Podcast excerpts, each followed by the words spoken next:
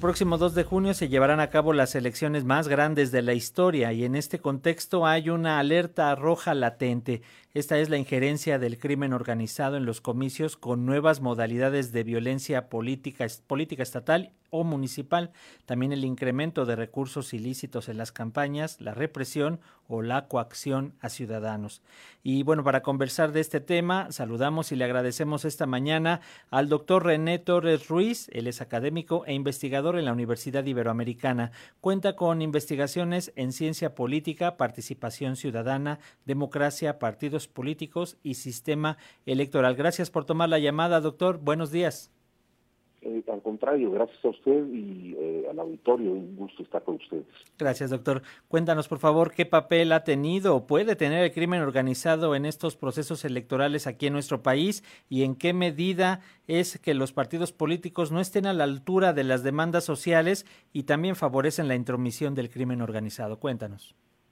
Bueno, pues en realidad el, digamos, la presencia del crimen organizado en elecciones en general en el entorno, digamos, por la lucha por el voto, es algo que ya viene acompañando a México desde hace mucho tiempo, ¿no? Este, en realidad, yo diría que esto es un fenómeno que se presenta ya con mucho mayor claridad en las últimas tres o cuatro elecciones presidenciales.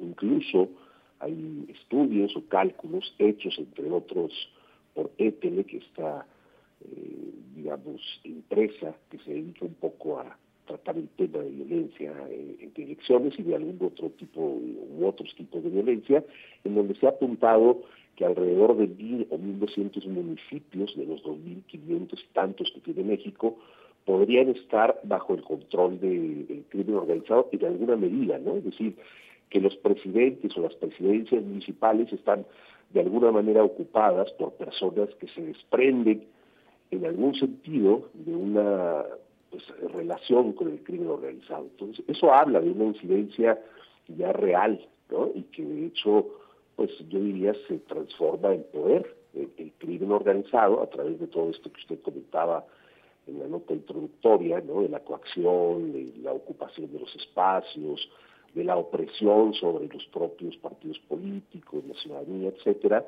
pues lo que hace es traducir esa fuerza en el control político a través de incluso poner a ciertas personas en las candidaturas, es decir, que las personas que están cercanas al crimen organizado o bien simplemente que han sido coaccionadas o forzadas para ocupar candidaturas este, porque el crimen organizado así lo decide, pues terminan de alguna manera ocupando presidencias o bien candidaturas que ya están formalizadas este, en los partidos políticos que son tal cual, este, digamos, negadas o este, forzadas a dejar la candidatura porque el crimen organizado así lo decide, ¿no? porque no está acorde esa candidatura a los intereses del crimen este, organizado, el narcotráfico, etcétera, en el municipio, en el estado, en fin.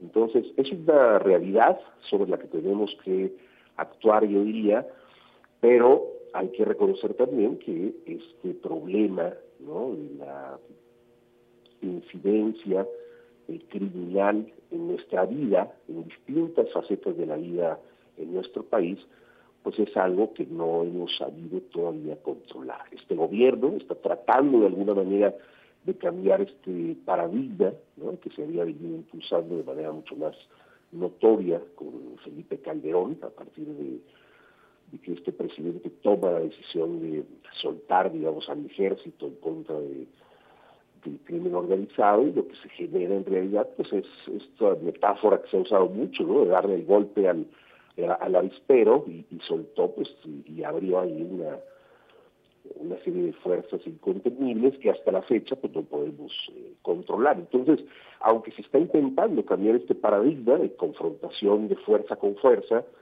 para tratar de solucionar quizá algunos de los problemas eh, estructurales de la sociedad mexicana, pues tendremos que esperar seguramente algunos años más para, para ver si da resultado. Mientras tanto, pues habrá que hacer algunas eh, acciones contundentes y muy precisas para tratar de disminuir, no erradicar, pero sí disminuir la presencia del crimen organizado específicamente en elecciones. En ese sentido, doctor René Torres, ¿hay algún estudio que nos diga cuáles son las zonas afectadas o cuántos estados eh, podrían estar en riesgo ante las próximas elecciones? Sí, pues varios eh, trabajos de EPELEX, ¿no? que podrían ser consultados en su página.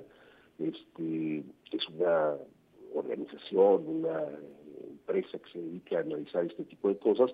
No tengo en la cabeza en este momento los estados, pero yo diría que son prácticamente todos o, muchos de ellos, Chiapas, Guanajuato, por supuesto, Tamaulipas, eh, Nuevo León, Sinaloa, en fin, una gran parte del territorio nacional está realmente sumida en una situación de permanente acoso del crimen organizado. ¿no? Esto es algo que incluso la Ciudad de México, pero bueno, por las características propias del territorio, la forma en la que está organizada, incluso políticamente tal, pues hace más difícil que sea tan vistosa en la, presencia del crimen organizado en la Ciudad de México, pero está presente.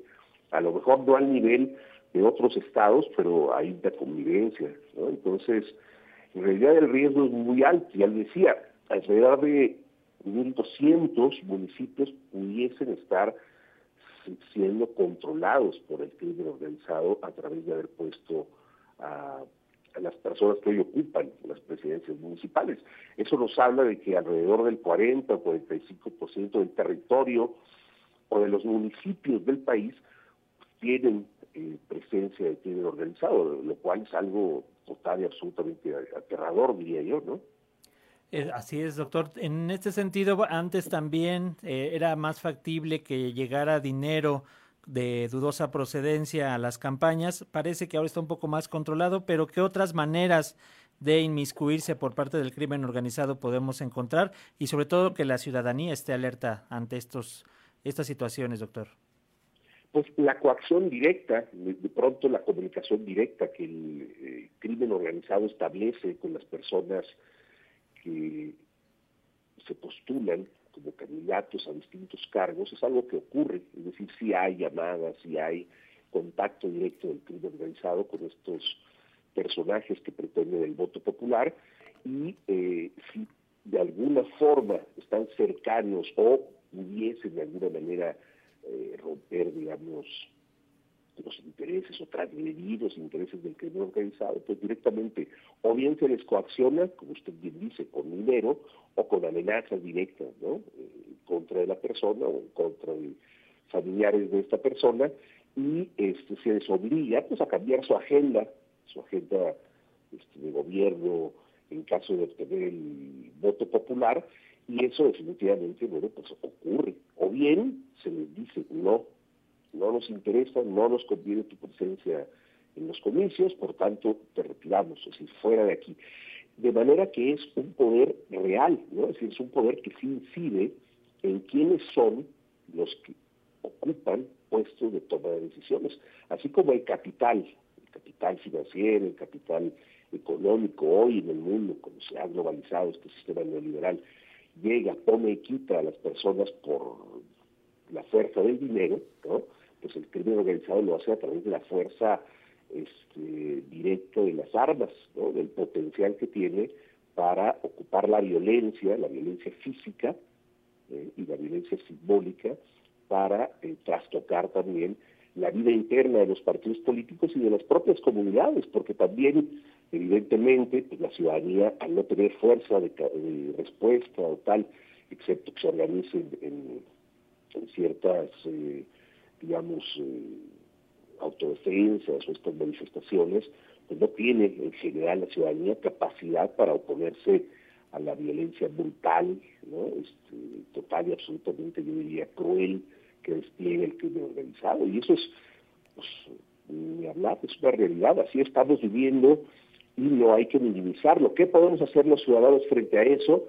Bueno, pues estar expectantes, observar en la medida de lo posible denunciar lo que sepamos que hay que denunciar y al Estado le corresponde ir ideando, diseñando estrategias que cada vez puedan de alguna manera contener ese crimen organizado hasta en tanto encontremos como sociedad o como comunidad pues una respuesta mucho más estructural, mucho más de raíz que nos permita dejar esa violencia que nos invade y nos corroe día con día, pues, eh, pero insisto, esas son, eh, digamos, estrategias que tendrán un éxito a largo plazo o a mediano plazo, es decir, unos 10, 15, 20 años. Mientras tanto, pues, insisto, contener, eso es lo que tenemos que hacer.